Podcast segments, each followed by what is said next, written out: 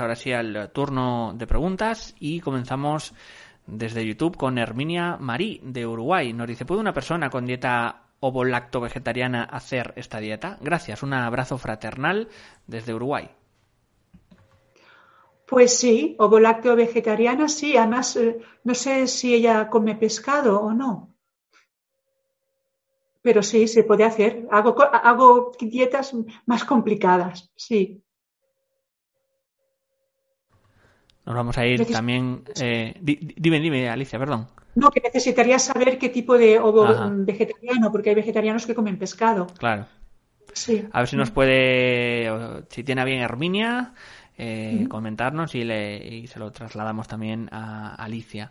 Eh, mientras vamos a ir a otra pregunta, también desde YouTube, Mónica Espino nos dice si te gusta comer, si no te gusta comer carne roja, se puede comer quinoa o trigo sarraceno, quesos de anacardos. A mí los lácteos no me sientan bien.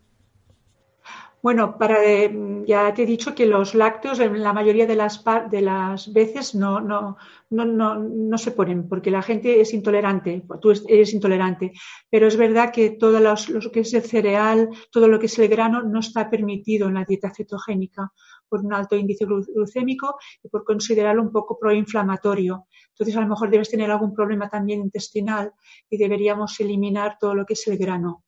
¿Vale?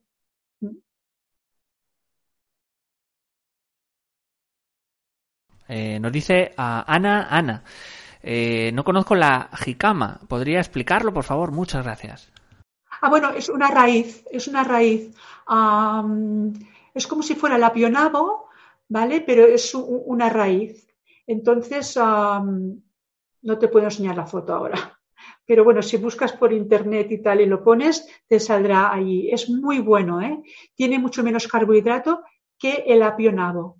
¿Vale? Y da unos resultados mm, exquisitos. No sé de dónde eres. ¿De dónde me ha dicho que eres, John? Eh, no nos pone, a ver, eh, si quieres, Ana, Ana, decirnos de dónde nos escribes y así para darle un poco más de datos a Alicia. sobre todo en los mercados de que venden cosas así exóticas y tal, por lo menos aquí en, en Madrid y tal, sí, sí que se, se encuentra, ¿eh? Sí, allí cama. Rosy Reyes nos dice, las especies secas directas de las plantas, por ejemplo la albahaca en hojas, también tienen carbohidratos. Nos escribe desde Facebook, Rosy. Pues sí, también tiene carbohidrato, sí. Pero ya te digo, como he dicho, si pones un poquito de, lo pones, eh, es un poquito de, de un pellizco, ¿vale? Pero claro, como está, está deshidratada, ¿vale? Le ha sacado todo el agua, ¿vale? Está muy concentrada. Entonces un pellizco no pasa nada. Ya te lo he dicho, ya he dicho, todo lo que no anda tiene carbohidrato. Ahora, si tú me dijeras que en un plato vas a poner 5 gramos de albahaca seca, por ejemplo, ¿vale? Tendríamos que contabilizarlo. Pero si es así, una hojita, dos, es que no, ¿vale? O sea, puedes utilizarlo bien.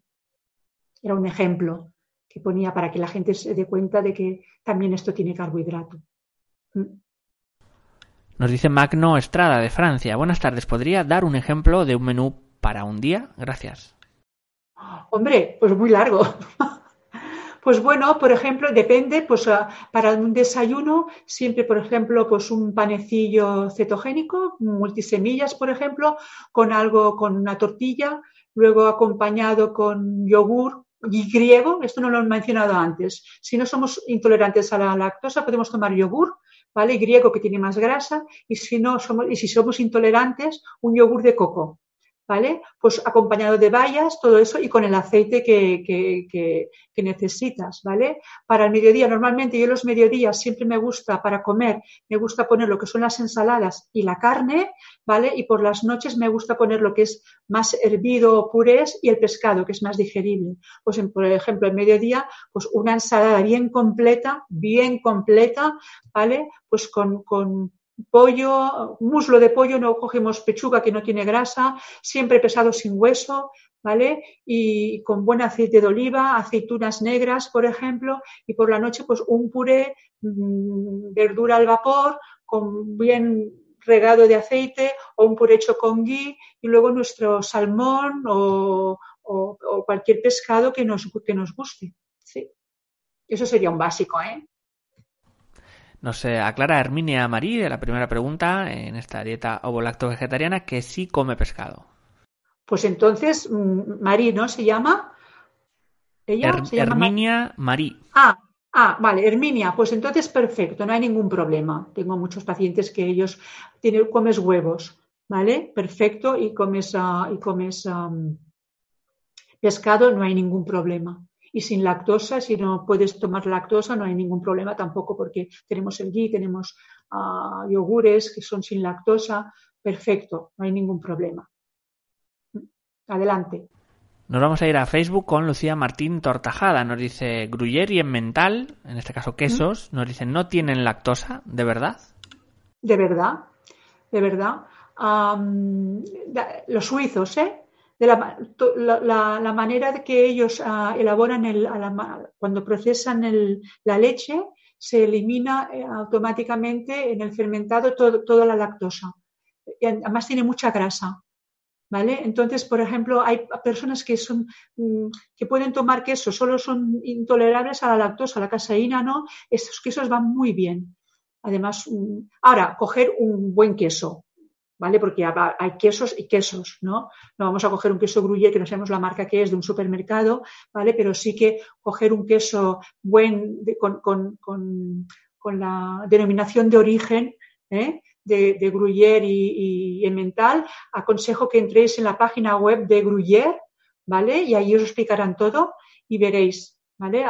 Es muy interesante, ¿vale? O sea que sí, no hay ningún problema. Eh, nos dice también, bueno, en relación a este tema desde YouTube, Gabriela Gay nos dice cómo serían los yogures sin lactosa. Gracias desde Argentina. Bueno, lo haríamos de, de, yogur de coco, hecho con coco, con leche de coco. Claro, estás en Argentina, ahora no sé, yo, yo supongo que ya tenéis ¿eh? en el mercado yogur de coco. Aquí tenemos una marca que está muy bien normalmente porque a veces hacer el yogur de coco pues ah, es un poco, no es complicado. Si te gusta cocinar, te pones, ¿eh? buscas un tutorial o lo que sea y, lo haces, ¿no? Pero aquí sí que es verdad que tenemos una marca que es alemana, que holandesa, creo, y, y tomamos el yogur de coco con sus prebióticos. Además está muy bien porque además tiene mucha grasita el de coco, el yogur de coco y te animo a que lo hagas tú. Sí. Nos dice Odalis Rosales eh, a través de YouTube y desde Estados Unidos. Se puede incluir la chía, la linaza, el fenogreco. Un abrazo, Odalis Rosales. Pues sí, Odalis, claro, la chía, claro. ¿Vale? Por ejemplo, hacer una mermelada ¿eh? con chía. ¿Vale? Pues triturando una mermelada de frambuesas, por ejemplo, ¿vale? Se activan. Tú sabes que la chía se activa. ¿Vale? Pues en vez de activarlo con agua, se activa con la, con la, con la frambuesa triturada.